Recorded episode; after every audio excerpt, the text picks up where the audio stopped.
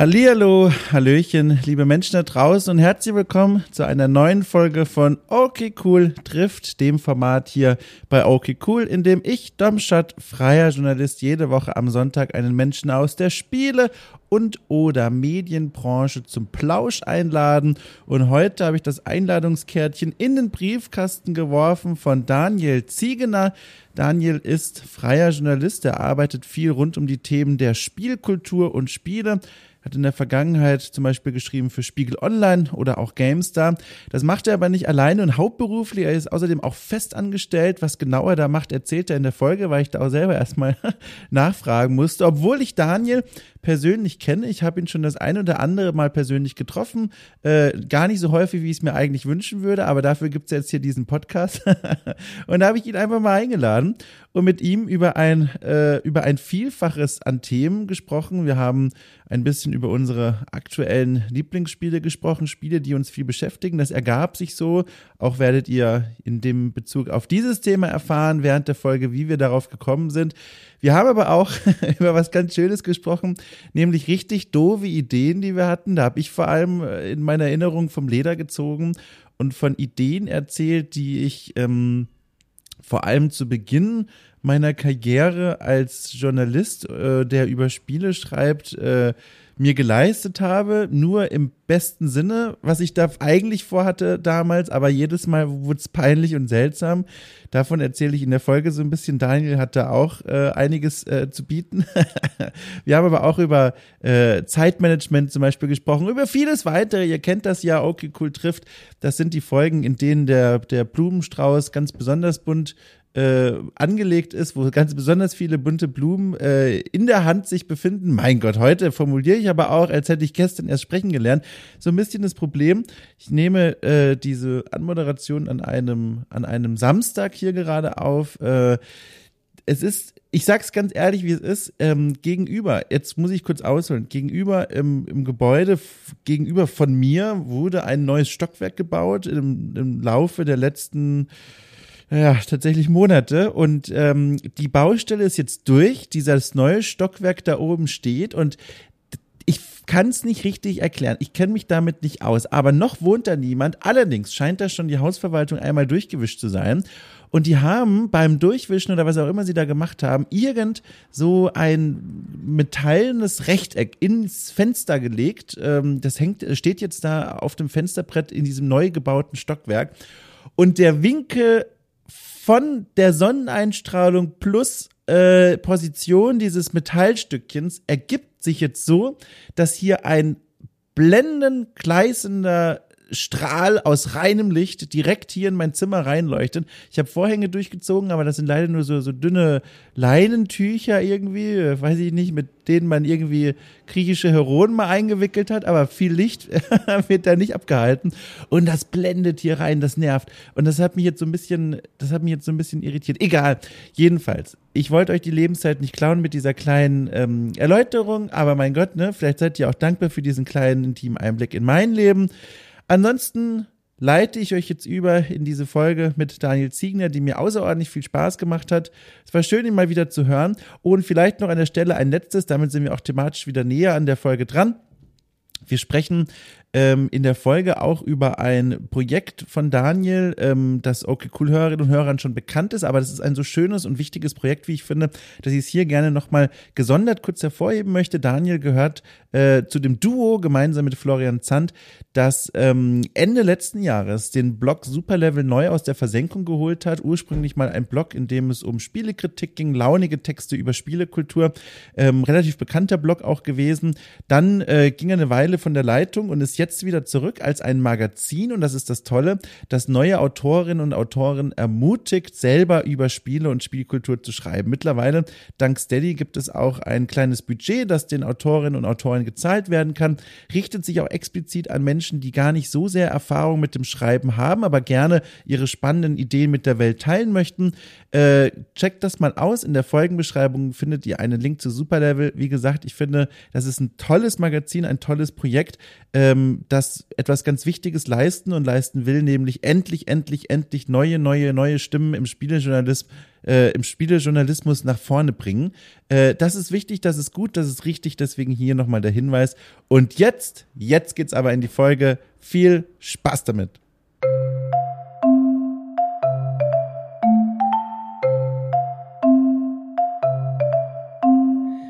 Wenn du zwischendurch aufstehst im Podcast, mhm. Schneidest du das so, dass es ähm, immer noch wie eine, wie eine ungeschnittene Pause wirkt, aber kürzer ist? Das ist mir jetzt in mehreren Folgen aufgefallen. Also tatsächlich, ähm, es kommt so ein bisschen drauf an, was in der Pause passiert. Es äh, in den so oft ist es noch nicht passiert, aber wenn war es häufig so, dass mein Gast diese Pause gefüllt hat mit irgendetwas, dann bleibt das drin einfach.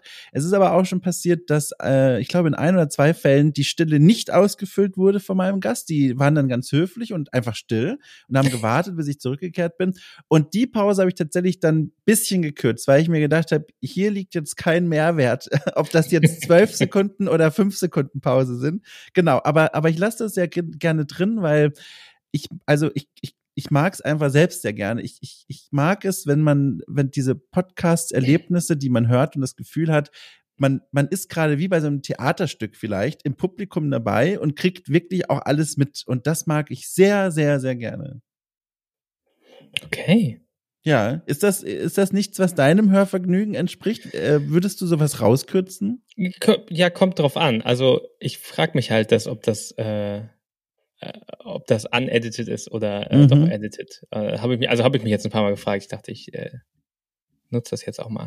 Also um der, der, der größte Spaß wird's, wenn ich irgendwann mal wirklich bei Leuten in der Wohnung sein darf und die besuche mit meinem Equipment äh, und dann wird es nämlich viele solcher Pausen geben, in denen man, das habe ich schon direkt im Kopf, in denen man mich nur rumlaufen hört auf knarrendem Holzboden und wie ich mir Dinge angucke und vielleicht so halblaut ins Mikrofon flüstere, während mein Gast noch schnell einen Kaffee fertig macht fürs Gespräch. und das ist so, das da möchte ich mal hin und dadurch, äh, also das, deswegen diese Pausen jetzt, die sind schon so eine kleine, so ein Warm-up dafür. okay. Ja, apropos Warm-up, ich muss dir was erzählen, weil anders geht's auch gar nicht, äh, weil mich das nachhaltig beschäftigt und äh, äh immer noch im Kopf sehr präsent ist. Kurz bevor wir uns jetzt, jetzt hören, habe ich einen anderen Podcast aufgenommen mit dem fantastischen Rainer Siegel. Wir haben gesprochen ähm, in dem Format, kleine Werbung am Rande, okay cool empfiehlt äh, für Unterstützer und Unterstützer von okay cool, äh, über das Spiel Wilder Myth. Ähm, und ich weiß nicht, ob du das kennst, aber das ist ein Spiel, das ich momentan spiele und das mich sehr, sehr, sehr beschäftigt und sehr, sehr, sehr fasziniert. Hast du damit schon was zu tun gehabt? Äh, ich, nee. ich Gar nichts? Ich habe vorbeigescrollt auf Steam, ja. Liegt's am Look, dass du vorbeigescrollt hast oder woran ähm, ich, Ja, Fantasy ist generell was, was eine sehr hohe Hürde hat, um mein Interesse zu wecken. Also da muss schon irgendwie, da, da muss schon irgendwie mehr kommen. Es liegt jetzt nicht am Stil selbst, weil eigentlich ist so ein dieses Vierer-Quadrat-Strategie-Ding wiederum total mein Ding, weil ich mhm. XCOM sehr liebe. Ähm, aber, aber sobald Fantasy draufkommt, ist es direkt wieder so ein Minus. Und äh, nee, habe ich bisher vorbeigescrollt. Sollte ich, ich bin, nicht machen? Ich bin, also ohne Witz, wirklich, ich bin völlig begeistert. Ich war vorher total erschrocken, dieses Spiel äh, zu sehen, wie das angenommen wird von der Welt da draußen. Es gibt ja äh, so viele Artikel, die dieses Spiel über alle äh, Himmel und weiter hinaus loben und auf Steam selbst auch 7000 Reviews und mehr, die alle überwiegend positiv sind und das für so ein kleines Indie-Spiel. Und da habe ich mir das mal angeguckt und jetzt äh, für diejenigen, die jetzt gerade zuhören und keine Ahnung haben, was los ist, äh, Wilder Myth, eine Mischung aus ähm, Rollenspiel und auch so ein bisschen Echtzeitaufbaustrategie, beides tatsächlich. Ähm, es geht eine, darum, eine Heldengruppe muss die Welt retten und im Vordergrund stehen aber die Geschichte und Abenteuer, die diese Helden und Heldinnen erleben und gar nicht mal so sehr die Spielmechaniken selbst. Äh, und, und das hat mich total gekriegt, weil die Geschichten, die dort erzählt werden, die gingen mir oder gehen mir sehr ans Herz. Die sind vielfach äh, zufallsgeneriert, die Ereignisse, die wirklich passieren.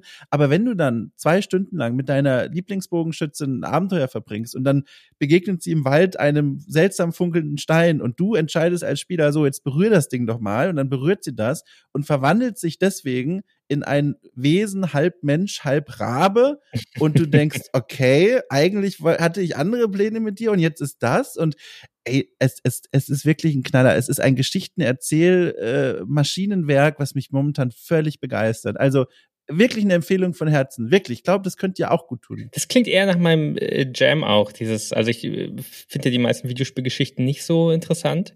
Ähm, dafür aber die Geschichten, die Videospiele halt erzählen können, wenn man ein bisschen dem, den Mechaniken und den Systemen ein wenig Raum lässt.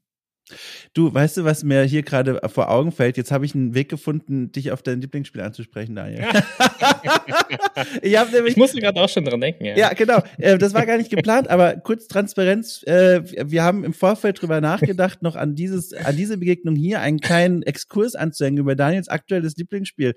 Und das hat sich dann nicht ergeben. Und jetzt, äh, also es wird sich nicht ergeben. Ich kündige, ich kündige das schon an. Äh, ähm, und äh, aus dem einfachen Grund, ich bin aufgewacht und hatte das Gefühl, weiß nicht, ob die Idee so gut ist. Und ich bin so ein Bauchgefühlmensch und ich muss diesem Bauchgefühl dann manchmal einfach folgen. Aber das ist gar nicht schlimm, weil wir jetzt diesen Weg gefunden haben. Und jetzt kann ich dich mal fragen, Daniel, ich weiß es ja schon, State of Decay 2, Postapokalypse, Zombies, Ab Abenteurer, ja. Überlebende, kämpfen ums Überleben. Was, äh, erklär mal, was, was ist es denn? Was macht dich denn da so an? Weil das ist ja kein Spiel, im Gegensatz zu Wildermyth, bei dem die Welt immer noch sich vor, Bege vor Begeisterung überschlägt. nie, nie, ja, wahrscheinlich hat sich nie die Welt vor Begeisterung überschlagen.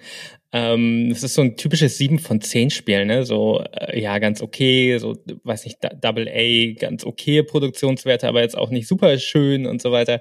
Ähm, ja, das ist so eine, du hast schon gesagt, so ein Zombie, eigentlich so ein Zombie-Survival-Game in so recht kompakten, also naja, was heißt kompakt? Nach heutigen Verhältnissen sehr, sehr kleinen Open Worlds, äh, die so dem amerikanischen Midland ähm, nachempfunden sind. Lange bevor äh, bevor Fallout äh, 76 äh, diese äh, mhm. Ära, äh, nicht Ära, wie heißt das? Gebiet. Was ist denn das Wort, das ich suche?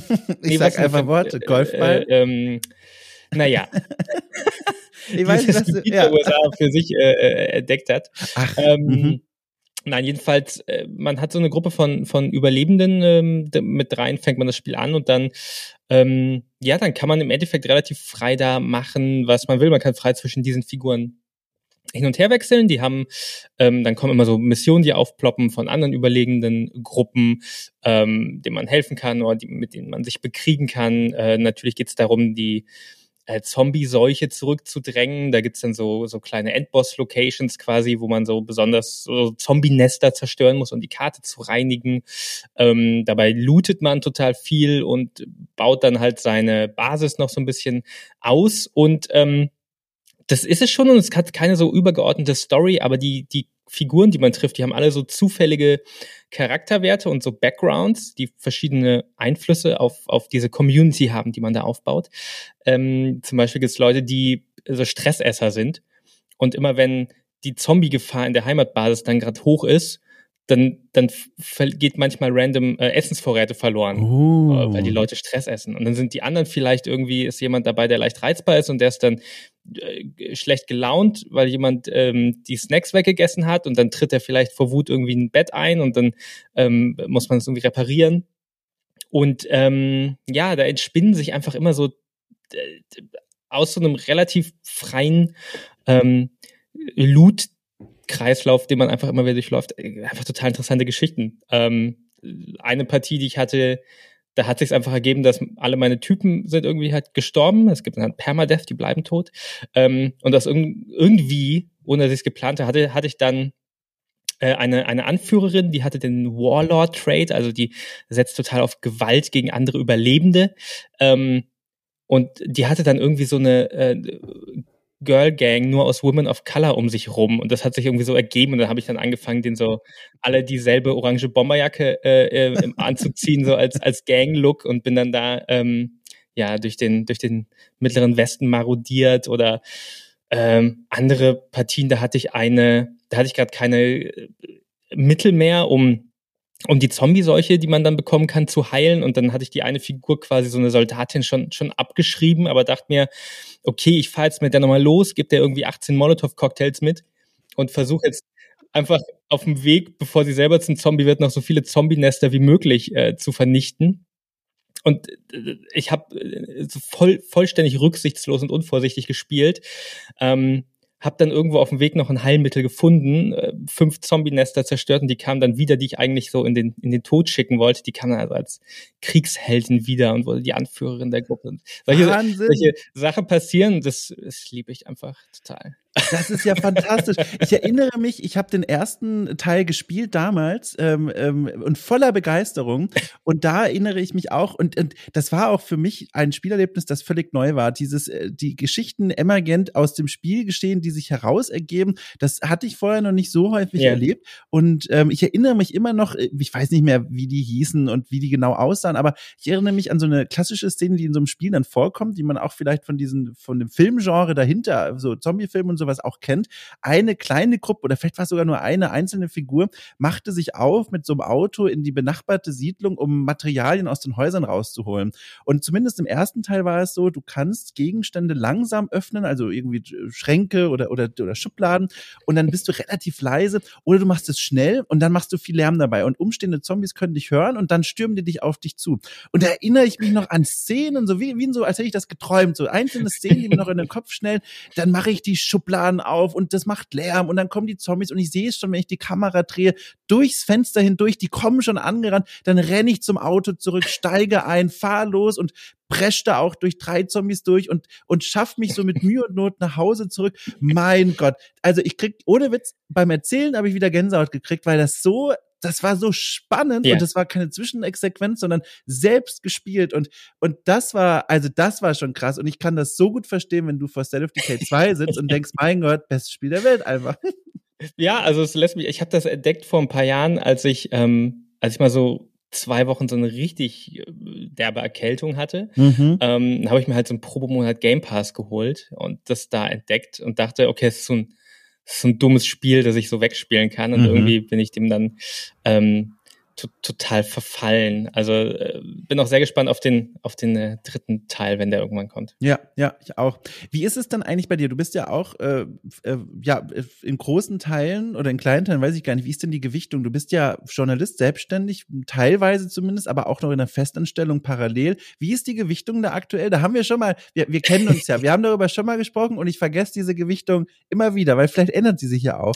Ja, die ist immer im, so ein bisschen im Fluss. Also ich habe so eine ähm, Teilzeit Anstellung äh, hier in Berlin und ähm, momentan sind es 24 Stunden. Also da gehe ich drei ja. Tage, äh, mache ich da bei so einem äh, Projektträger die IT ähm, und äh, den Rest der Zeit äh, die freiberufliche äh, journalistische Arbeit, die ich absolut nicht zeitlich messe, weil ich glaube, es wäre wäre schlecht, wenn ich das mache. Ja.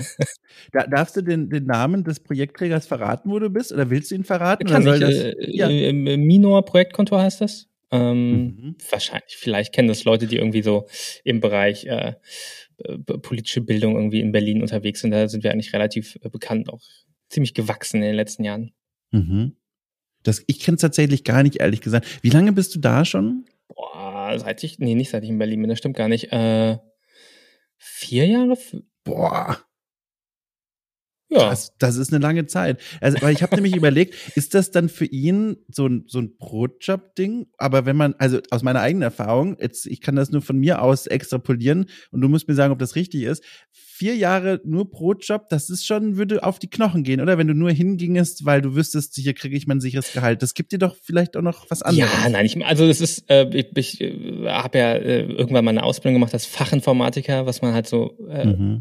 macht, vielleicht als äh, wenn man absolut nicht weiß, was man äh, und Mathe aber gut kann. Das halt mit, ich habe, das sind ja, ist ja Programmierung. Ich bin oh. ja, äh, ähm, äh, oh Gott, wie heißt denn meine Ausbildung?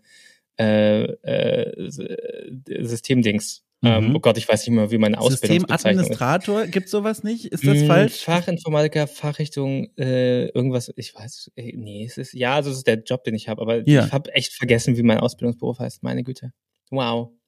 Ähm, jedenfalls, äh, ich hatte schon Brotjobs bei so IT-Buden. Ähm, das ist definitiv was anderes, ja. Also, weil das auch so quasi gute, gute Arbeit ist, die mhm. man da, mhm. ähm, die man da macht. Viele äh, Projekte, wo es zum Beispiel Beratung von MigrantInnen, die nach Berlin kommen, ähm, gemacht wird. Und das ist, ist ein anderer Kontext, wenn man dafür sorgt, dass die Leute irgendwie gut äh, und sinnvoll arbeiten können. Mhm. Als wenn man, weiß nicht, mein Beispiel ist immer so ein Steuerbüro, die IT macht, das ist. Ja, ja, ja. ja. das ist, ist ein anderer Kontext. Grüße gehen raus an meine Steuerberaterin. Ich bin sehr dankbar, dass es dich gibt. Nichts gegen Steuerberaterin, also auch ja, ja. Ja, ich wollte nur die Gelegenheit nutzen. Es kann nie schaden, wenn der Steuerberater, Steuerberaterin einen mag. äh, deswegen wollte ich das gerne sagen. Ja, kann genau. Versicherungsmakler umsteigen als Beispiel für oh, ja. ein eher dröge äh, äh, Betätigungsfeld, mhm. zumindest aus Sicht der IT. So. Ja, genau. Äh, aber worauf ich da hinaus wollte war, wenn du dann jetzt in deiner anderen Zeit, die du ja auch im Hinterkopf hast, in der du als, als freier Journalist arbeitest und verschiedene Medien belieferst mit Ideen und Texten und so weiter, spielst du dann ein State of Decay 2 und spürst sowas wie einen Pitchzwang? Ich habe das nämlich doll. Also wenn ich Spiele spiele und merke, die machen mir richtig Spaß, fängt an, der Kopf äh, sich ein kleines Blatt Papier aus der Schublade zu ziehen, Stift zu wetzen und zu sagen, so, was können wir denn hierzu pitchen? Ist das bei dir auch? ähm, tatsächlich hat das abgenommen, äh, sehr stark. Ähm, das hatte ich, glaube ich, früher mehr. Das Problem ist halt natürlich, dass mein Spielegeschmack vielleicht nicht unbedingt der, ähm, also ich habe einen recht spezifischen Spielegeschmack und das ist nicht unbedingt einer, der sich, glaube ich, für sowas anbietet unbedingt. Weil Was bedeutet denn spezifischen äh, Spielgeschmack? Nein. Jetzt erwischte mich jetzt, muss ich das ja ausformulieren. Also ja, klar. das ist so ein, das ist so ein You know when you see it Ding. Also ich war, es ist sehr, ich mag in den letzten Jahren sehr Spiele, die sehr systemisch sind und das sind mhm. nicht unbedingt Spiele, über die sich sehr gut meines Erachtens im deutschsprachigen zum Beispiel Spielejournalismus, aber auch darüber hinaus äh, schreiben lässt, ähm, wo es glaube ich einfacher ist, wenn man jetzt eine, äh, ich weiß nicht, Story-Analyse von Last of Us vielleicht macht, was wiederum eine Art von Spiel ist, mit der ich sehr, sehr wenig anfangen kann. Meinst du damit ähm, systemisch sowas wie dann, weiß ich nicht, so ein Faktorio oder so? Oder, oder wie, was meinst du damit genau? Ja, schon sowas. Also ich, ich interagiere mit Spielen äh, zunehmend gerne äh, wirklich auf der, auf, auf so einer Ebene von irgendwie ineinander greifenden Spielmechaniken, ähm, wie es halt, äh, wie es halt, es ist bei State of Decay, aber wie es halt zum Beispiel äh, Anfang des Jahres habe ich mal wieder sehr viel äh, Into the Breach gespielt, zum Beispiel. Mhm. Ähm, ja, ich glaube, das sind nicht unbedingt Spiele, über die sich gut pitchen lassen. Ich habe sowas dann irgendwann auch aufgegeben. So, ich war ein Riesenfan von Generation Zero zum Beispiel, als das rauskam. Mhm. Das auch so ein 7 von 10 Spiel ist. Ich mag so 7 von 10 Spiele einfach sehr gerne auch zum Beispiel. Und, ähm, das, das ist weder das herzige Indie-Darling mit der, mit der emotionalisierten Geschichte dahinter, ähm, noch der große AAA-Blockbuster. So, so oft sind Spiele, die ich mag, dazwischen. Und ähm, ich finde auch, ich, ich habe mir es auch so ein bisschen vielleicht unterbewusst, aber auf jeden Fall zum Positiven hin angewöhnt, dass ich nicht aus allem einen Pitch mache, sondern dass ich inzwischen tatsächlich, wenn ich spiele, ähm, was ich gar nicht mehr so viel mache in meiner Freizeit, dann mache ich das wirklich zum Spaß und zur ähm, Entspannung also ich schreibe auch kaum noch Reviews zum Beispiel, mhm. ähm, was auf jeden Fall, finde ich, positiv ist. Reviews sind ähm, gar nicht mal was, was ich so gern mache, tatsächlich. Ja, ja, Dito, das ist so, das ist auch ein Format, bei dem ich sehr schnell gemerkt habe, als ich angefangen habe mit meiner Arbeit, nein, das ist nicht, zumindest nicht die Reviews, die von mir verlangt werden in diesem festen Schema. Die sind ja dann häufig immer noch stark schematisiert, äh, mindestens wegen des Wertungskastens, den man irgendwie ausfüllen muss, aber auch wegen der Textstruktur, zumindest da, wo ich bisher Reviews abgegeben habe. Lustigerweise, mein erster spieljournalistischer Text, was ich produziert habe, war, wobei ich glaube, das ist auch ein bisschen typisch, war auch ein Test, und zwar Dead Space 3 äh, ich habe das schon, glaube ich, irgendwo anders mal erzählt. Dead Space 3, ein Test, den ich damals bei Gameswelt eingereicht habe. Das ist sehr lange her. Das war, das war in dieser ganz kurzen Zeit zwischen Archäologiestudium und erster Festanstellung im Spieljournalismus. Da war so eine kurze Schwebezeit, in der habe ich so Mini-Sachen gemacht und da war das das erste. Und mein Gott, also ich glaube, ich, ich traue mich den gar nicht zu öffnen, aber ich glaube, das ist so ein so ein richtig schöner Floskeltext geworden, weißt du? So, so noch lange weit entfernt von dem eigenen Stil, einfach alles reproduziert, unbewusst, was man in 20 Jahren Videospielzeitschriften so gelesen ja. hat. Ach du liebe Zeit. Ich glaube, so richtig klassische Reviews ähm, im Sinne von, äh, äh wie ist ein Testbericht, ist das deutsche Wort, äh, habe ich ganz wenige und auch sehr spät geschrieben. Ich glaube, mhm. ich habe ein paar für GameStar und GamePro ähm, gemacht mal, aber das war schon recht, recht äh, recht spät. Also habe ich über andere Sachen vorher geschrieben gehabt. Ähm, ja. Bist du eigentlich mit so Spielemagazinen überhaupt aufgewachsen? Also hast du die bewusst gelesen? Weil ich kann es mir bei dir ehrlich nicht vorstellen. Ich kann mir nicht vorstellen, wie der Teenager Daniel vor, weiß ich nicht, irgendeiner dieser Zeitschriften sitzt und diese, diese Texte bis auf den letzten Buchstaben liest. Irgendwie passt das nicht. Ob ich die Texte bis auf den letzten Buchstaben gelesen habe, weiß ich nicht. Aber äh, klar, ich glaube, das als, als Teenager auf dem Dorf, der irgendwie ähm, lange auch nicht so konkret mit sich anzufangen wusste, ist das, gibt so Defaults einfach, weißt du, die, die du durch deine, durch dein Umfeld kommst. Und da sind halt irgendwann Computerspiele klargekommen. Da habe ich immer schön die GameStar Print gelesen, äh, gelegentlich auch mal die Computerbildspiele äh, für die Spiele drauf äh, gekauft, solche Sachen. Ähm, klar, total.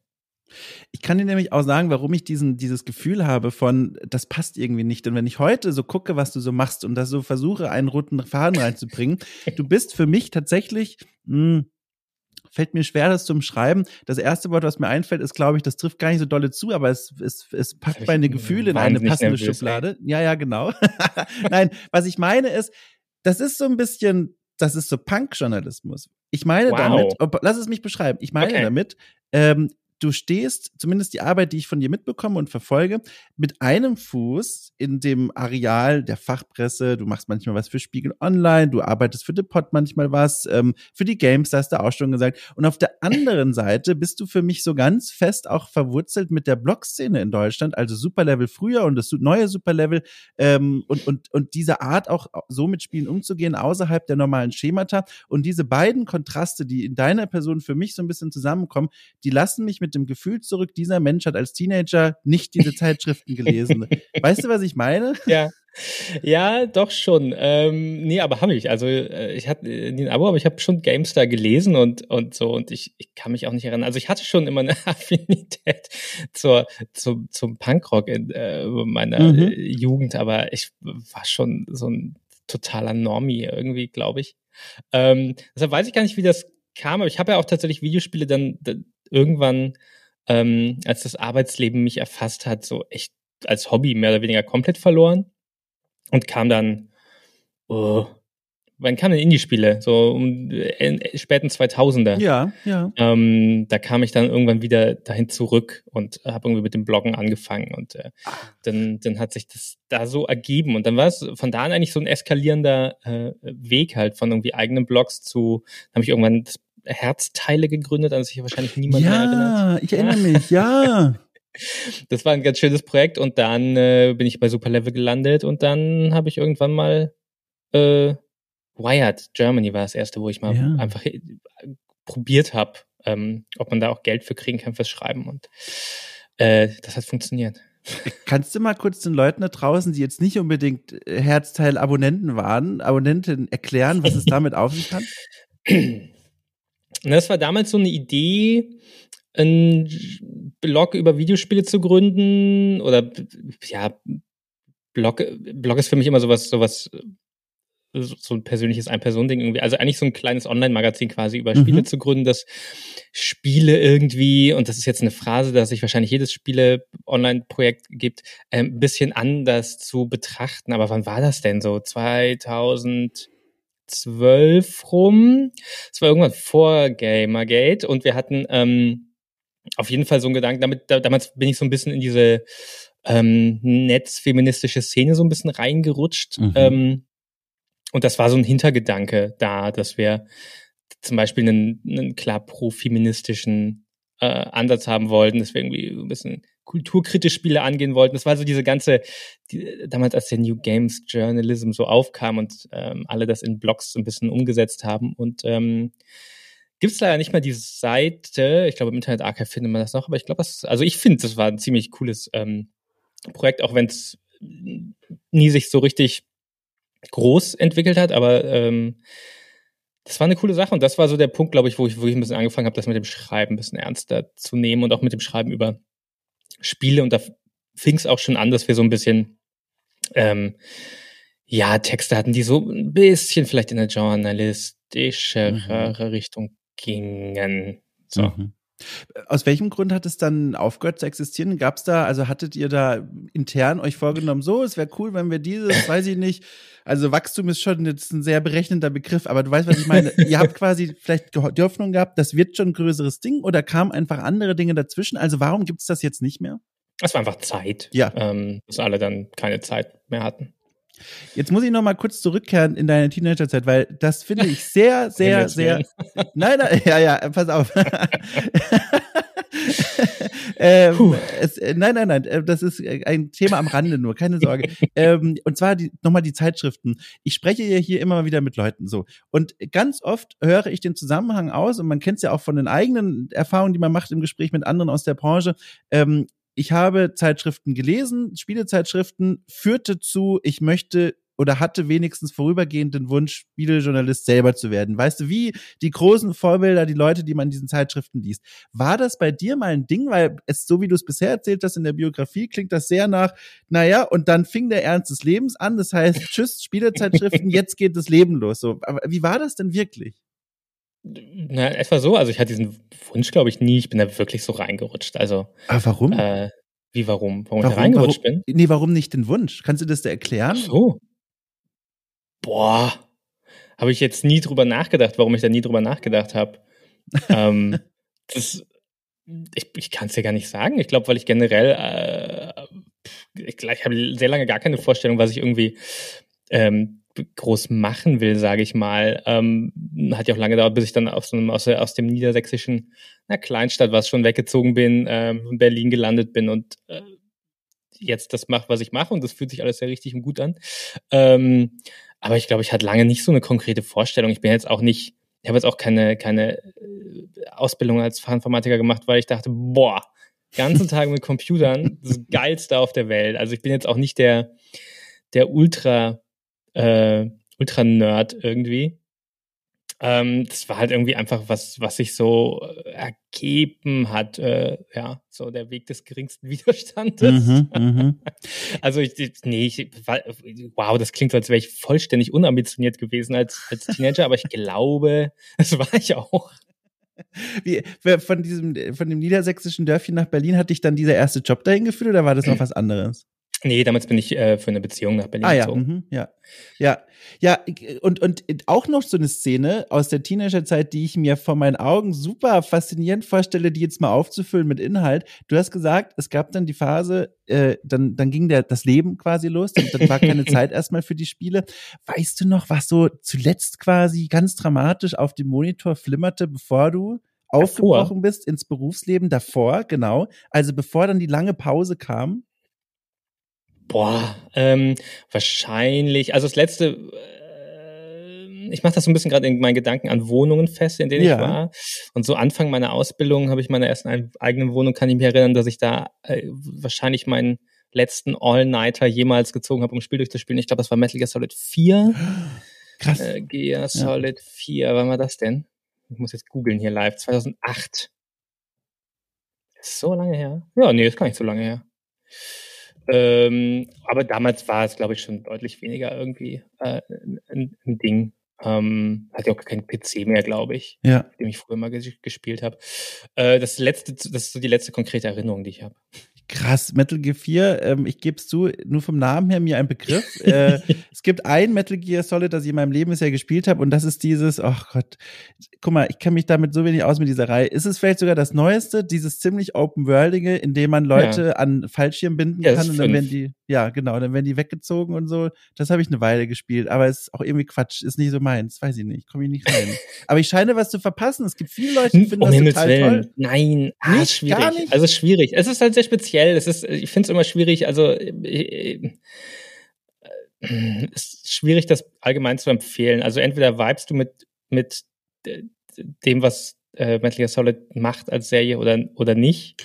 Ähm, ich würde den fünften auch nochmal ausnehmen, der ist völlig, vollständig anders als die anderen. Mhm. Ähm, eins bis vier musst du, ja, entweder holst dich ab oder gar nicht. So, mich hat's damals auf jeden Fall voll abgeholt, aber ich war auch irgendwie Actix-Fan und fand Verschwörungen als Unterhaltungs, ja. ähm, als Unterhaltungsmedium äh, irgendwie interessant und ja. dann, ähm, was natürlich auch nach, nach 9-11 zunehmend ähm, schwierig ist. problematischer wurde. Das konnte man, ja. das konnte man alles nicht mehr so einfach unterhaltsam finden. Und gerade heute ist es ja eh nochmal ja. was anderes. Aber ähm, ja, die haben mich damals voll abgeholt, auch Metal Gear Solid 1 und 2 total. Metal Gear Solid 1 hat für mich voll eine Welt aufgemacht, weil wow, äh, dieses totale Videospiele können wie Filme sein, what? Ja. Ähm, was halt auch ein bisschen, äh, was ich aus heutiger Sicht ein bisschen die Augen drüber rolle vielleicht. Aber nee, das hat mich äh, sehr äh, äh, äh, ja, geprägt.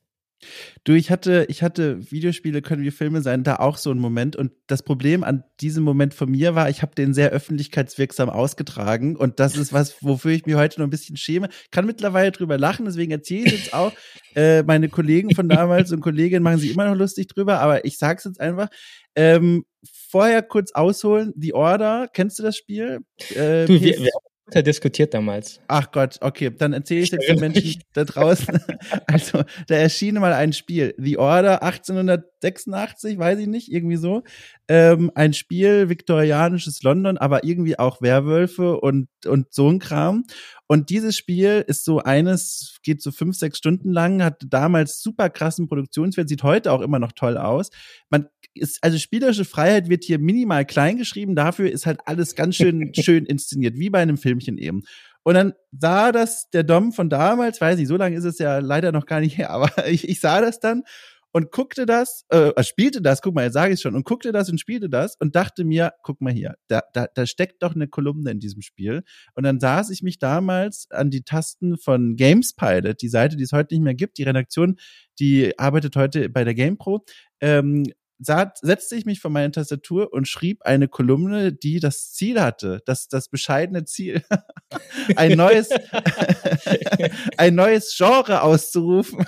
Und dieses Genre habe ich getauft in dieser Kolumne, die Cinegames. Das sind Spiele, die im Grunde wie Filme sind, nur mit Tasten drücken. Und damit wollte ich eine neue, eine neue Kategorie an Spielen ausrufen, mit dem Ziel, dass dann auch diese Spiele nicht abschätzig behandelt werden, wie, oh, das ist ja jetzt, das ist ja gar kein Spiel mehr, man drückt ja kaum was und so, sondern dass man dann sagt in Zukunft in meiner Welt, ach ja, das ist ja ein Cinegame, da zählen ja andere Wertungskategorien als bei einem, weiß ich nicht, Tetris. Äh, die Revolution ist nicht gekommen. Also wenn ihr euch da draußen umguckt, in der Videothek äh, gibt's immer noch nicht den kleinen äh, Zettel Cinegames hier entlang. Aber äh, wollte ich mal erzählen. Ähm, das war mein Kapitel mit Filmspielen. Ich erinnere mich, ich glaube, deshalb, da, da, äh, seitdem äh, kenne ich dich auch quasi online. Oh Gott, oh Gott. das war der Moment. Fall, aber auch, man darf das auf gar keinen Fall jetzt bei Twitter suchen, weil ich glaube, äh, ich habe Harsch. Äh, ja, mit Sicherheit. Harsch ist doof gefunden. ich habe es harsch und doof, harsch doof gefunden, finde ich sehr schön. Ja, genau. Also, dass du da heute noch mit mir sprichst trotzdem, nach diesem, also ersten Ach. Begegnung, also da kann ich mir auch sympathische Momente vorstellen, wie also, man mich kennenlernen kann. Ich, ich bin ja ein Freund des des Diskurses eigentlich, auch wenn es auch schon so ein verbrannter Begriff ist, ähm, mhm. also wenn man irgendwie online unterwegs ist, aber man kann ja einfach mal, man, man, man diskutiert ja viel zu wenig aus im Spielejournalismus und da muss man mal einen Hot Take bringen und da muss man den mal ähm, durch, durchgehen und dann schaut man mal, wo man dann ankommt. Du, ich habe richtig viele dumme Ideen schon in meiner Karriere gehabt und die halt auch leider immer sofort umgesetzt. Ich meine, andererseits, das Gute daran ist, man lernt, finde ich, oder ich muss es auf mich münzen. Ich habe dadurch sehr schnell sehr viel gelernt, weil ich oft dann gemerkt habe, wie doof diese Ideen sind. Das heißt, da wurde mir, glaube ich, viel Leidenszeit erspart, weil alles innerhalb kurzer Zeit auf mich niederprasselte. Aber, also, soll ich nur eine auspacken von diesen doofen Ideen, Daniel, die du vielleicht noch nicht kennst? Ja, mach doch mal. Ist die alt oder neu? Die ist alt, die ist, wirklich, die ist noch älter, die, die ist ganz alt. Da war ich, das war so, glaube ich, in der Zeit erster Job in der Spielejournalismuswelt, ganz am Anfang wirklich. Da habe ich, ach, aber das ist jetzt wirklich ganz schöner Quatsch, aber ich sag's es trotzdem. Das habe ich auch, glaube ich, noch nie auf so einer großen Plattform erzählt. Ist egal. Also, da habe ich nämlich dann mich in die Welt von Twitter auch damals erstmals so richtig bewegt und habe mitbekommen, wie fulminant und brennend Leute damit da miteinander diskutieren und sich auch teilweise beschimpfen und da wirklich schlimme Fronten aufgezogen wurden. Und ich habe mir das angeguckt, weise, wie ich damals war, und dachte mir, Leute, es liegt doch vor allem daran, dass grundlegende Begriffe hier nicht eindeutig geklärt sind, äh, dass Leute aneinander vorbeireden und man eigentlich super spannend diskutieren könnte, wenn alle von den gleichen Grundlageninfos ausgingen. Und aus dieser Beobachtung leitete ich die folgende Idee ab. Ich sollte auf YouTube eine Videoreihe produzieren an Videos, die grundlegende Begriffe der Branche definieren und die man sich quasi zu Beginn einer Diskussion auf Twitter zuschickt und dann sagt, guck dir erstmal dieses Video an. Ja. dann sind wir alle auf derselben Info-Ebene und dann können wir diskutieren. Und die Reihe hatte den klingenden Namen und jetzt wird's richtig cringy und fremdschämig, aber ich spreche es jetzt einmal aus. Achtung, let me klugscheiß that for you. Das war die Reihe. finde den, den, Ansatz gar nicht schlecht vom ja. Namen, auf jeden Fall. Ich habe ein, ein Video produziert lang. und es sehr schnell wieder. ich habe eine ein Video produziert, ist sehr schnell wieder offline genommen und damit war es das auch. Das Video gibt's noch in meinem YouTube Backend, aber nirgends online. Also vergesst es, Leute. Ähm, das ist das, also eine weitere doofe Idee. Ja, mein Gott, ich bin jetzt richtig warm jetzt im Gesicht. Ja, ich, ich muss mit Erstaunen feststellen, vielleicht ist das so ein, mm, ich weiß nicht, ob ich mich da einfach selbst ein bisschen zu geil finde, was eigentlich nicht jetzt eine Eigenschaft von mir ist. Aber wenn ich so alte Sachen hab, ab und zu mal wieder anschaue, ich bin eigentlich immer, befürchte das Schlimmste und bin dann recht positiv überrascht.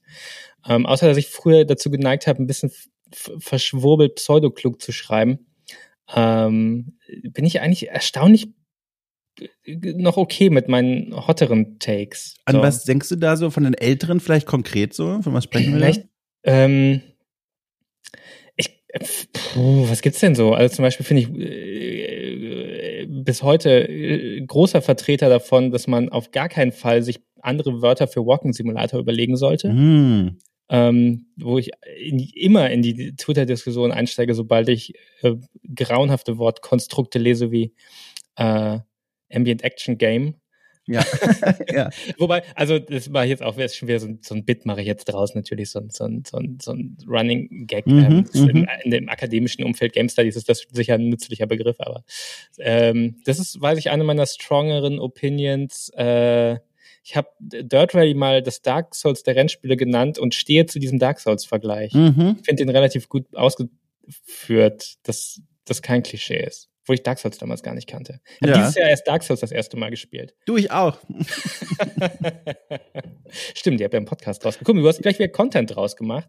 Ich habe so ja, richtig Spaß gemacht. Das war aber auch tatsächlich, da hast du vollkommen recht, aber ich glaube, in dem Fall war es tatsächlich nicht meine Idee. Ich bin mir jetzt nicht mehr ganz sicher. Ich glaube, André von The Pot hat das Spiel ins Spiel gebracht und ich bin mir aber jetzt nicht mehr hundertprozentig. Ist schon viel passiert seitdem. Ja.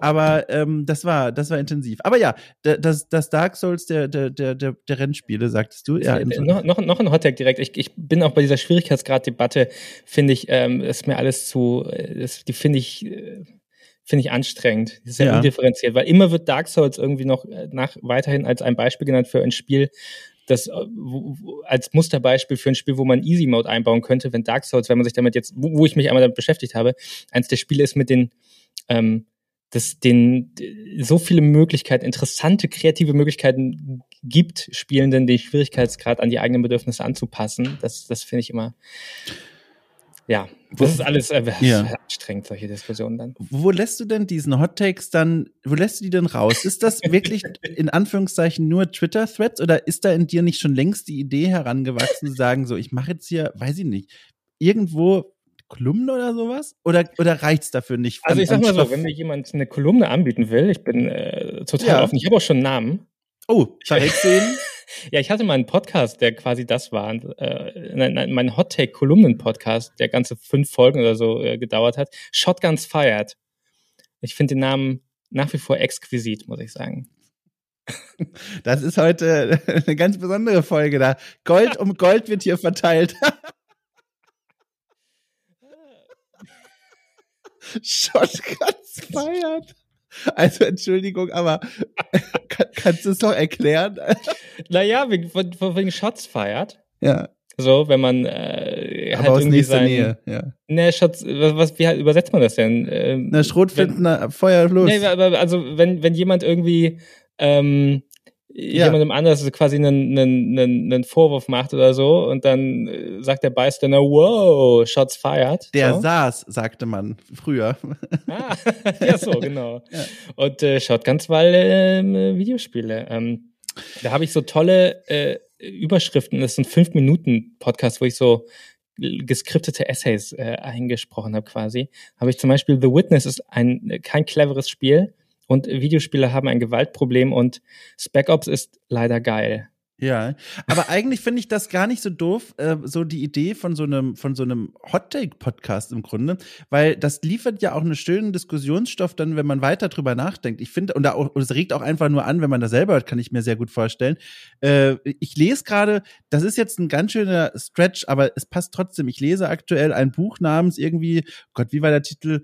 Äh, 101, ich übersetze 101 Essays, die die Art, wie du denkst, verändern wirst. Klingt sehr esoterisch, okay, ist aber ja, ziemlich gut. Und da stehen im Grunde auch eine ganze Reihe an Hottakes über die menschliche Psyche drin. Und da muss man auch nicht mit allem übereinstimmen, aber man liest das und macht sich Gedanken drüber. Was ist denn der Grund, dass du diese Reihe nicht mehr machst? Weil je länger ich drüber nachdenke, desto lieber würde ich da gerne mal reinhören. Ähm, ich glaube, Zeit war es. Und, und ähm, ja. ich habe echt wenig Zeit für so Hobbyprojekte, sage ich mal. Ähm, ich werde auch immer ermahnt von, von FreundInnen, dass ich nicht noch jetzt ein Projekt starten soll. Mhm. Deshalb da höre ich inzwischen ein bisschen drauf und ähm, konzentriere mich lieber auf, auf Sachen. Ich würde es sehr gern wiederbeleben. Ähm, falls sich jemand zuhört, der ein Podcast-Netzwerk hat und eine, eine Hot-Take-Videospielkolumne haben will. Ich finde, es ist tatsächlich Audio ein gutes Format, weil man dann so, das, was du eigentlich mit deinem Video-Format, ähm, mhm. äh, äh, glaube ich, probieren wolltest, also so ein, ich bin, ich liebe nach allem, also ich habe irgendwie mal, ich, ich habe mal so einen Podcastpreis äh, gewonnen. Ja. Äh, und ich habe irgendwie Podcast-Reportage gemacht und ich liebe Podcasts und so. Aber am Ende liebe ich Text am meisten. Also ich halte schon Text für irgendwie das, äh, das, was, was ich am, am liebsten mag, auf jeden Fall auch zu produzieren. Aber Audio und, und Video, so, ähm, ja, so, so strikt an eine Zeit gebundene, äh, äh, beim konsumierende Formate, die haben ja einen Vorteil. Und zwar, dass die zwangsweise tatsächlich ja sowas entschleunigen, ja. Weil du musst dir das erst zu Ende anhören. Du kannst es nicht irgendwie überfliegen oder so. Und ähm, ich glaube, das ist eigentlich eine gute Grundlage für ein bisschen unsere Diskussion anzustoßen. Und natürlich, das war jetzt kein Edgelord-Takes, dass ich einfach nur sage, fünf Minuten lang XY ist doof, ähm, sondern versuch so einen Gedanken auszuführen, dem ein bisschen Raum zu geben, ein bisschen Kontext zu geben und zu erklären und eben mehr als in so einem Tweet ohne diesen Kontext und ohne diese Erklärung, wo dann alle direkt replyen, ähm, und dann ist man in so einem endlosen Streit gefangen. Und ich glaube, es ist eigentlich ein gutes Format dafür. Also eigentlich, eigentlich sollten wir bei der Dominanz von Video- und Podcast-Produktion eigentlich eine viel bessere Diskurskultur haben. Mhm. Das war übrigens eine Reali, Reali das habe ich realisiert, dass das ein, dass ich ein bisschen unterschätzt habe. Äh, Quatsch, falsches Wort, überschätzt. Ich habe, Moment, jetzt muss ich überlegen. Hm, ich lasse mich anders sagen. Ich bin irgendwie gerade neben mir im Kopf. Ich weiß nicht, wie ich diesen Satz korrekt aussprechen soll. Anders als ich diese Videos gemacht habe damals, äh, ganz zu Beginn, habe ich ähm, erwartet, dass die Diskussionsbereitschaft innerhalb des Spielejournalismus viel größer ist, als sie tatsächlich ist. Ja. Ähm, weil diese ganze Idee funktioniert ja nur, wenn Leute sich das angucken und dann sich informieren und dann sagen, so, und jetzt wissen wir Bescheid, jetzt können wir uns auf die Kanzel abwechselnd hochstellen und miteinander diskutieren. Das setzt aber voraus, dass die Leute überhaupt Interesse an den Diskussionen haben über so ein Medium. Und das ist was, was ich immer wieder merke, das besteht einfach nicht. Also auf verschiedenen Ebenen, da habe ich auch jetzt wieder in jüngster Vergangenheit so ernüchternde Dinge erleben müssen. Und das ist schade. Und das ist was, das, das stelle ich jetzt einfach in den Raum. Ich möchte damit nirgendwo hin, aber das ist mir einfach aufgefallen. Das macht mich ein bisschen traurig, ehrlich gesagt. Ja, auch das ist was, was ich von der die, die große Ära der Blogs. Oh Gott, weißt du das Durchschnittsalter deiner deiner Hörerschaft? Tatsächlich ja, die sind in etwa, also ein Großteil der Hörer, der größte Teil der Hörer sind so alt wie wir. Aber es okay. gibt ganz starke Ausschläge ins Teenageralter und hoch in die okay. 60er. Wow. Also früher gab es noch Blogs, das war sowas wie Podcast heute. Da haben Leute einfach ins Internet geschrieben. Und ich erinnere mich, was ich damals sehr mochte, war, äh, was es mitunter gab, halt so Diskussionen, die sich über Blogposts äh, streckten. Auch das ist irgendwann fürchterlich ausgeartet und es gibt auch Gründe, warum die Blog-Szene so tot ist heute. Aber das war eigentlich ganz schön. So, das war so Rede gegen Rede quasi, dass man mhm. so wirklich ausführlich Gedanken diskutiert. Ähm, das war auch damals so in dieser netzfeministischen Szene, in die ich da irgendwie über den über die IT, über den Chaos Computer Club reingerutscht bin, so, so, so alles so die, die Wege, die sowas geht. Ähm, und das war eigentlich, finde ich das schön und das, ich, ich, ich ich will nicht sagen, dass ich es vermisse, weil ähm, zur Zeit zurückdrehen ist eigentlich immer ein sch schlechter Ansatz, mhm. sondern man sollte irgendwie gucken, ob man was Neues findet. Aber ich, ich wünschte auch, es gäbe bessere Diskursformen jetzt auch, gerade so, ja, bei, bei uns im Spielejournalismus untereinander. Ich bin übrigens ganz angetan. Das ist etwas, was ich sehe in einer anderen Szene. Ich weiß nicht, ob du da irgendwie ein Teil davon bist oder das verfolgst, weiß ich nicht. Ähm, diese HEMA-Schwertkampf-Fans und Auskennerszene auf YouTube. Da gibt es eine ganze Reihe auch Millionen großer Kanäle, die sich, äh, äh die, die Videos machen, auch teilweise sehr unterhaltsame Videos über, weiß ich nicht, äh, das äh, seltenste Schwert im Mittelalter oder ist die Axt wirklich so gefährlich, wie sie in Filmen dargestellt wird oder so. Und da ist es ganz normal gang und gäbe, wenn einer zum Beispiel macht ein 30-minütiges Video darüber, warum der Langbogen dem der Armbrust überlegen ist äh, im 16. Jahrhundert, was weiß ich, dann gibt es ein Antwortvideo von einem anderen riesengroßen YouTuber, der dann sagt so meine Gedanken zu diesem Thema und das auch wieder in einer Dreiviertelstunden Videoform und das ist völlig faszinierend zu sehen. Das sehr faszinierend. Ja, stimmt. YouTube generell, vielleicht gibt's da sowas, ne? Dass du dieses, wobei das auch dann eher in dieses ähm, Takedown-Territorium geht, ja. ne? Ähm, XY Destroyed. Du, du hast schon was übrigens äh, berührt, eben gerade, was ich dich sowieso mal fragen wollte, und zwar die Sache mit Text und Podcast. Ja. Ähm, ich bringe dich mit zwei Formaten ganz besonders in Verbindung, nämlich eben zum einen Podcast, du hast schon erzählt, Podcastpreis, du hast äh, für The Pod schon eine schöne Audioreportage produziert, du ähm, hattest mal dieses tolle Projekt, äh, da muss ich auch gleich mal fragen, was draus geworden ist, Away from Keyboard, eine kleine Reihe äh, über die über die Berliner Spieleszene, die momentan, ich sag einfach mal pausiert, bis du mir gleich reingrätscht ja. und sagst, was wirklich los ist. Und auf der anderen Seite Texte. Also die Okay Cool Hörerinnen und Hörer, die vielleicht schon eine Weile dran sind, werden dich zum Beispiel wiedererkennen von dem Okay Cool Frag nach, in dem ich mit dir über Blogs gesprochen habe. Damals, das war Anfang diesen Jahres, habt ihr Superlevel 2.0 quasi zurückgebracht und neu gestartet. Da haben wir so ein bisschen über die Pläne gesprochen und die Beweggründe. Und da geht's vor allem um Texte. Da schreibst nicht nur du, aber auch du. Und was ich mich frage ist, vielleicht erstmal bei Podcast und dann vielleicht auch mit diesem Seitenblick auf Away from Keyboard, vielleicht kannst du dazu was sagen. Was ist es denn, was bei Podcasts sich denn so anmacht? Du hast schon so ein bisschen angerissen, aber was ist es denn jetzt, dass du gesagt hast, das ist im Grunde ja wirklich ein Schwerpunktformat deiner Arbeit? Hm, das ist eine gute Frage. Also ich glaube, hm, was macht mich, oh, wow, du fragst Sachen. Muss man ja richtig reflektieren hier. Also ich, ich glaube, dass ich so richtig, da, also ich mache das ja schon ewig, auch äh, seit zig, hundert Jahren gibt es auch ganz viele kleine Podcasts, mhm. die es ähm, schon längst nicht nirgendwo mehr im Internet zu finden gibt. Ähm, ich mag, also ich glaube, mir macht einfach das Editieren von Audio Spaß und so sowas so zusammenzuschieben. Das ist tatsächlich, glaube ich, relativ vergleichbar mit der völlig ähm, unkoordinierten Art, wie ich auch Texte schreibe. Also wenn man, also ich mache ja sehr gerne, neige ich dazu, solche ähm, Audioreportagen zu machen. Mhm. Ähm, und ich glaube, ich verbringe relativ gern Zeit einfach in Audioeditoren. Ich glaube, so hat es angefangen auf jeden Fall. Ich hatte mal so eine so eine Sendung, ähm, wo ich so äh, Free Music äh, quasi vorgestellt habe, so äh, Creative Commons und so. Das war so wie so eine Radiosendung schon. Damals gibt's auch nicht mehr. Ähm, Gibt auch nur fünf Folgen von. das ist vielleicht die. äh, und das habe ich einfach gern gemacht so. Also man kann so schöne Sachen mit Audio machen. Ähm, ist nicht um, ja, also äh, ich, ich glaube, ich, es macht mir einfach Spaß, in dem Format zu arbeiten. So. Ich glaube, das ist es fast mehr als was Inhaltliches. Und mhm. schon, man kann auch gut Sachen ähm, ähm, kommunizieren und es gibt Sachen, für die ist ein Podcast besser als für einen Text, zum Beispiel dieses Gespräch hier, so, so ein mhm. Austausch von Gedanken, weshalb ich auch dein, dein, ähm, dein Podcast sehr mag. Ach. Es ist, ja, also es ist ein, einfach eine wunderbare Gesprächsatmosphäre, die du erzeugst und die, sowas funktioniert halt nur als Audio, sowas funktioniert als Textinterview jetzt mhm. ähm, nicht, weil es auch kein, kein starres Interview ist, was du machst. Also, ähm, es gibt einfach verschiedene Sachen, für, für die verschiedene Formate geeignet sind. Ich glaube aber am Ende ist es tatsächlich sowas, ähm, dieses, dieses Basteln bei Audio, was ich sehr mag, weil man so schön, schöner als bei Text rearrangieren kann. Da kann man mal ein Interview-Zitat nach vorne ziehen und nach hinten oder eine Musik irgendwo drunter legen ähm, und irgendwie das, das verändern. Und das, äh, das finde ich interessant. Da bin ich tatsächlich sehr, sehr, sehr nah bei dir. Das ist was, was mir auch wahnsinnig Spaß macht. Dieses für diejenigen, die jetzt da draußen nicht jeden Tag so einen Editor vor Augen haben. Ich weiß jetzt nicht, in welchen du arbeitest, aber ich behaupte einfach mal durch, von meiner Erfahrung her, die sind alle Folgen im gleichen Prinzip und das meine ich so.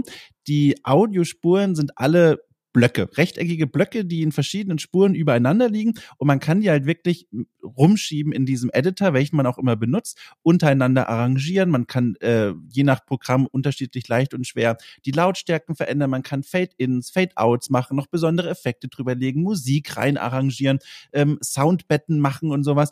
Und das ist für mich fast schon wieder ein Spiel für sich. Das ist wie so, es fühlt sich wie ein Videospiel an manchmal. Also dieses, dieses schöne Blöcke zueinander schieben und dann kann man ja auch sofort nachhören, wie hört sich's denn jetzt an? Wie hört sich's an, wenn ich den Block ein bisschen woanders hinschiebe? Ich habe hier ähm, diese eine kleine Audioreportage zu ähm, zu Loop Hero gemacht und dafür mit den Entwicklern gesprochen und viel mit Musik gearbeitet äh, und das hat auch so Spaß gemacht diese, diese kleinen Blöckchen so anzuordnen und hübsch zu machen und schön zu machen. Also ich verstehe das 100 Prozent, was du sagst. Und es ist, es ist, dann kommt schon mal so ein bisschen rein, auch warum es vielleicht jetzt ähm, AFK gerade pausiert. Ja. Ähm, es ist einfach viel Arbeit. So. Mhm. Und ähm, Welche Schnittmarke setzen, bitte, später? Ja, das glaubst aber auch nur du, dass hier eine Schnittmarke drin landet. Und du musst mal sehen, wie ich, wie ich, ähm, wie ich Podcasts schneide. Ich, äh, eiskalt wird da jede Stille, ich baue Sätze neu zusammen.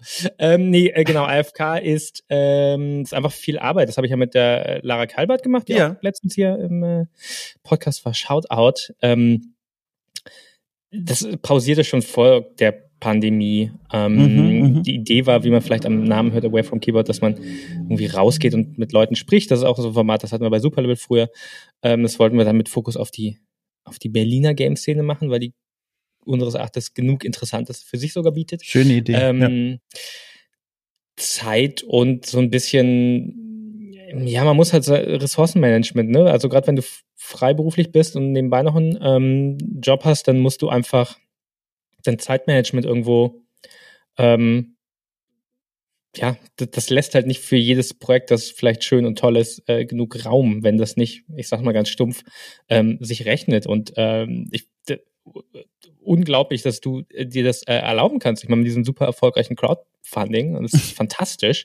Ähm, und ich befürchte aber, sowas muss ähm, schon dahinter stecken. Also ich würde es auch gern äh, total gern weitermachen. Mhm. Äh, nächstes Jahr bietet sich ja total an, wenn man dann wirklich, wirklich vielleicht wieder rausgehen kann. Hoffentlich, ja. Aber Dreimal auf Holz, ähm, ja. oh Gott, lieber nicht äh, zu sehr beschreien, oder? Mhm. Ähm, ja, aber dann hat halt vielleicht doch irgendwie diese Reportage für irgendein Heft Priorität oder irgendwas anderes. Ähm, ja, und jetzt mit, mit Superlevel ähm, wo wir schon versuchen, so ein etwas größeres Finanzbett über Patreon und Steady mhm. äh, hinzukriegen. Das frisst dann halt jetzt eigentlich sämtliche andere Zeit für solche, ähm, für solche, ich sag mal, unbezahlten Projekte. Das klingt immer so blöd. Ähm, ich sage das total ungern, unbezahlte Projekte, aber ich, man muss ja leben. Ende, ja, genau, und am Ende ist es halt einfach ähm, so viel Spaß es mir macht, auch Stress und Arbeit ähm, und gerade bei einem Podcast oder so, wo man vielleicht einen regelmäßigen Rhythmus am liebsten hätte, ähm, ja, das fällt dann einfach unter den Bus. Äh, außer hier hat irgendein Podcast-Markt dazu, der mir mal äh, vielleicht ein Format über die Berliner Games ja. kaufen will. Ähm, äh, vielleicht ist das auch ein schöner Punkt, um mal das so quasi im Vorbeigehen mitzunehmen. Es würde mich persönlich einfach interessieren, was du dazu sagst, aber vielleicht auch die Menschen da draußen, die diese angesprochene Folge mit dir über die Blogs schon gehört haben. Äh, jetzt äh, von Anfang des Jahres, also jetzt von Januar bis heute, kannst du mal so am Rande so ein kleines Fazit geben, wie sich Superlevel so entwickelt so? Also seid ihr, also du machst es ja mit Florian Zand gemeinsam, seid ihr denn zufrieden so? Wie, wie sieht's denn gerade so aus? Und mal ein kleiner Blick im Vorbeigehen durchs Erdgeschossfenster in euer Wohnzimmer. Ähm, ich habe gerade mal das Dashboard auf Steady aufgemacht. Also wir haben 72 Mitglieder, 200 Euro pro Monat, wo nach absoluter ja. Gebühren ja. Äh, viel weniger ankommt. Ähm, und ja, es absolutes Hobbyprojekt auch damit auf jeden Fall und wird es auch noch lange äh, sein. Ich weiß auch nicht, ob es was anderes werden wird. Mhm. Ähm, aber da wir es zu zweit machen, da wir äh, das sehr langsam wachsen lassen, ähm, damit es uns nicht über den Kopf wächst, auch von der Arbeit ja. her, können wir das, glaube ich, eine ganze Weile so, ähm, so machen. Wir haben auch einige Ideen jetzt, was wir noch in Zukunft für so Kooperationen machen wollen und ähm, das, um das so ja langsam, ich würde nicht mal sagen wachsen zu lassen, sondern vielleicht so, auf, auf so eine stabile Füße zu stellen, dass wir ähm, mit freien AutorInnen arbeiten können, dem wir dann auch Honorare zahlen, was mhm. ja äh, eigentlich das ist, wo, wo dieses Geld ähm, hingeht. Und jetzt gerade sind acht, acht Texte in Arbeit. Ähm, ganz cool von Rechtspopulismus in Polen bis zum Game Design der Bundesliga quasi. Mhm. Und ähm, ja, wir, also wir haben da sehr viel Erfahrung aus so eigenen Blog-Projekten äh, einfließen lassen und deshalb gehen wir da sehr ähm, sehr sanft und behutsam ran. Ja, also wenn wir es jetzt fürs Geld machen würden ähm, und da Zeit reinstecken würden, die wirklich ähm, sagen wir, wenn wir sagen würden, wir machen pro Woche zwei Artikel irgendwie, das wäre absolut nicht zu machen. So, mhm. für, für 200 Euro. ja, ja. Gibt es eigentlich da, äh, also es muss einen Grund geben, ich meine, wir haben darüber auch schon mal gesprochen, aber ich kann es jetzt nicht mehr ganz bewusst zitieren, deswegen frage ich, äh, einen Grund, warum das wiederum ein reines Textmagazin ist. Also ich, ich kann, ein, zwei Gründe fallen mir ein, aber ich, ich würde es mal gerne von dir hören. Was, was ist der Grund dafür? Nachdem wir jetzt ja von deiner ja. Leidenschaft im Audio-Editor gehört haben, was ist da los? Nee, ich habe ja auch schon gesagt, dass ich die Leidenschaft für Text auch habe. Mhm. Ähm, und äh, ich glaube, der Audiobereich ist einfach gesättigt ja. so, in weiten Teilen. Auch wenn ich, mir fallen 800 Formate ein, die mir fehlen, so, wo ich ja. mir ein bisschen mehr wünschen würde, aber ähm, ich finde den Textbereich, der ist auf jeden Fall stark unterversorgt, ähm, gerade was so dieses reportagigere Porträts und so angeht, was wir ja machen. Ähm, und es ist tatsächlich, finde ich, auch stressfrei zu produzieren, Text irgendwie als Audio. Ich mhm. weiß nicht, ob das so ein, so, so ein subjektives Ding. Aber um, ja, Audio ist einfach ein super harter Markt, gerade Podcasts. Äh, und das klingt jetzt auch wieder so blöd nach dem äh, Geldgedanken und so, aber ähm, start mal einen neuen Podcast und versuch da irgendwie mhm, einen, mhm. ähm, einen Erfolg zu haben. Das mhm. ist nicht so leicht. Und äh, deshalb freut es mich umso mehr, dass es äh, dir gelungen ist. Aber ich kann mir auch vorstellen, ein, auch ein großer Grund, der mir zuerst einfiel, war, durch die Texte ist es auf eine gewisse Weise äh, niedrigschwelliger. Und zwar für die Autorinnen und Autoren, die vielleicht mitmachen möchten, weil die, ich meine, Texte schreiben ist nicht einfach, das weiß jeder, der mal versucht hat einzuschreiben. Das Editing und die Nachbearbeitung ist auch nochmal anstrengend und kräftezehrend. Aber ich glaube, im Zweifel trauen sich das viele mehr zu, als wenn sie sich zum Beispiel vor ein Mikro setzen müssten und diese mhm. Hemmschwelle erstmal überwinden müssten. Jetzt vielleicht, wenn man das nicht gewohnt ist, ich weiß noch, wie schwer ja. es für mich damals war, einfach Richtung Monitor zu sprechen. Wo mache ich meine Notizen hin? Wo schaue ich eigentlich die ganze Zeit hin beim Sprechen? All das sind Dinge, die muss man erstmal lernen. Und ich kann mir vorstellen, äh, dass das einfach manche Leute einfach abschrecken würde. Das heißt, durch diese Textfokus, durch diesen Textfokus ist die Tür auch einfach noch ein bisschen weiter offen, oder? Sollte man meinen, ja. ja. Ähm, tatsächlich tun wir uns total schwer, auch äh, trotz diesem Honorarangebot, dass wir äh, ganz Ach. wenig Pitches kriegen. Ich glaube, da ist dann wieder das andere Ding. Also eigentlich dachte ich auch, alle schreiben ins Internet und wenn man dann noch irgendwo die Chance hat, Geld dafür ja. zu kriegen, dann machen da ganz viele mit. Aber äh, alle AutorInnen, mit denen wir jetzt gearbeitet haben, die haben wir ja eigentlich selbst direkt angeschrieben. Ähm, ja, ich weiß es nicht. Scheinbar nicht. Vielleicht ist noch diese, vielleicht ist dieses Honorar tatsächlich auch eine Abschreckung, dass man denkt, oh Gott, dann ist ja zu viel, mm. zu viel, mhm. weiß ich nicht, äh, Verantwortung hinter oder so. Verstehe. Ja. Also äh, ja. An, auch an deine Zuhörenden, wenn ihr äh, vielleicht äh, mal einen Weg in den Spielejournalismus finden wollt, dann äh, schaut doch mal auf superlevel.de slash pitch vorbei. Ja, unbedingt. Also auch nochmal unterstrichen von mir. Entsprechender Link findet sich unten in der Folgenbeschreibung dann. Äh, eine Sache habe ich noch, auf die ja. möchte ich noch hinaus, weil die auch so ein bisschen als von mir zumindest als roter Faden in diesem Gespräch beobachtet wurde. Immer wieder, immer, immer wieder fiel das Wort Zeit und Zeitmanagement. Du oh erzählst von Dingen, die du ja. lieber nicht machst, weil du die Zeit ähm, dir gut einteilen möchtest. Du erzählst von Ideen, die du nicht umsetzen möchtest, weil das alles Zeit kosten würde. Du erzählst von Projekten, die du jetzt irgendwie balancieren musst. Bist du denn schon mal richtig auf die Nase gefallen mit Zeitmanagement? Und das ist jetzt das Ergebnis dieser sehr bewusste und für mich auch sehr gesund klingende Umgang mit Zeit? Oder hast du Angst davor, irgendwann mal richtig auf die Nase zu fallen? Äh, eher Angst davor. Ich glaube, ich habe noch nie so richtig eine Deadline gerissen. Ähm, vielleicht mal eine verschoben, aber nie so richtig gerissen, weil es mhm. nicht fertig wurde. Ähm, aber ich habe eigentlich immer so ein bisschen, also was heißt immer, äh, ich hatte auch Punkte, wo ich es befürchtet habe, dass es so wird, ja. Und ähm, ich glaube, jeder Freiberufler hat wahrscheinlich schon mal so einen All-Nighter gemacht, wo man dann die, bis vier Uhr noch den Text fertig geballert hat, äh, irgendwie. Mhm. Ähm, ist mehr so eine Befürchtung, so eine Erkenntnis halt auch. Also ich, ich glaube, es hat sich nicht in schlechterer Arbeit oder zu wenig Zeit haben dann ausgewirkt, sondern einfach in einem extrem hohen. Entschuldigung, das musst du wirklich schneiden. Ja, kommt ein Schnitt, selbstverständlich. ist auch zu viel Kaffee hier. Ähm, warte, ich setz an. Was wollte ich sagen? Ähm, Scheiße, warte, ich hab's gleich wieder. Dir ist ähm, hoffentlich klar, dass das auch drin bleibt, ne? Na. Ja, ja, klar. Die Leute sitzen in diesem Wohnzimmer, das sich okay cool nennt. Wir bitten die doch auch nicht raus, wenn sich jemand räuspern muss. Meine Güte. Ähm, ein extrem hohes äh, Grundstresslevel ja, einfach. Ja, ähm, vielleicht bin ich auch sehr anfällig für, für Stress ähm, und das ist einfach ungesund. Das habe ich mir einfach mhm. Äh, ich versuche mir da was, einen, einen, einen gesünderen Umgang mit Stress anzugewöhnen, um meiner selbst und der Menschen in meinem Umfeld. Mhm, mh.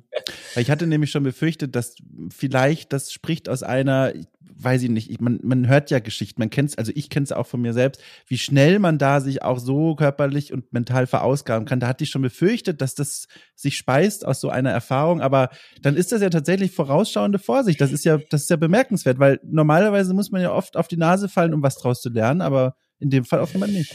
Ja, ist die Frage, wie du auf die Nase fallen ja. definierst, ne? Also muss es dann sein, dass man wirklich einen Auftrag total verkackt, so sage ja. ich mal. Ähm, oder im privaten Umfeld irgendwie was konkret, weiß nicht, das Beispiel wäre vielleicht irgendein Termin verpasst oder so einen wichtigen, keine Ahnung, muss es ja nicht unbedingt sein. Also ich finde fast dieses konstante Daueranspannung schlimmer. Ja, ähm, ja. Und äh, ja, das da mache ich gerade auch Twitter-Pause, damit ich nicht dauernd mit Leuten diskutiere. Ich versuche gerade ein, ein, äh, definitiv ist das so ein langfristiges Projekt, irgendwie einen gesünderen Umgang mit ähm, dieser Work-Life-Balance zu finden. Ja. Ja, ja. Also vielleicht, vielleicht nehme ich jetzt einfach nochmal dieses Buch, das ich dir, das ich vorhin erwähnt habe und werde dir nach dem Gespräch nochmal den Link zu schicken. Da stehen ein paar Sachen drin, vielleicht, vielleicht helfen die dir noch weiter bei diesem Zeitmanagement. Ich will mir nicht anmaßen zu sagen, das würde dir helfen, weil ich davon viel zu wenig weiß, was bei dir da so abgeht. Aber ich, ich, ich, ich fotografiere dir mal das Inhaltsverzeichnis ja, ab. Mal. Vielleicht, vielleicht macht das was mit dir. Mach mal, mach mal. Ich, ich, ich versuche ja auch mehr zu lesen jetzt gerade. Ja. Ja, dann wäre das doch schon ein idealer Anknüpfpunkt. Du, äh, die Eieruhr klingelt. Wir sind durch. Wir haben, wir haben es hinter uns. Das ging sehr schnell, ne? Das ging richtig schnell, unter Stündchen. Ja. Das ging wirklich schnell. Aber ich fand es sehr schön. Kurzweilig weil, quasi. Ich liebe ja das Wort kurzweilig. Ja, kurzweilig auch. Das ist immer so nah dran an langweilig. Manche Leute sind irritiert und überlegen sich, ist kurzweilig auch ein schlechtes Wort? Aber nein, kurzweilig nein, ist ein gutes nicht, Wort. Genau. Ja. Du, ich danke dir wirklich für dieses Gespräch, für, für, für den kleinen Rundgang, den wir gemacht haben. Das war schön. Und wie gesagt, bin selbst erschrocken, wie schnell das ging. Soll ich, muss ich noch irgendwas sagen? Das du, das so, darfst du dir aussuchen. Du darfst die Leute steht? verabschieden. Oder du, du gehst einfach rückwärts vom Mikro jetzt weg und dann faden wir hier so raus, wie du möchtest. Okay, rückwärts vom, vom Mikro weg. Äh, ich, da muss ich aber aufstehen. Das, ah, ja, mach das mal. Dann stehe ich auch vom, auf und, und im, im, Aufstehen drücke ich auf den roten ja. Knopf. Ja, ich stehe jetzt auf. Gut. Dann, tschüss. Tschüss. Ich geh jetzt. Ja, ich auch.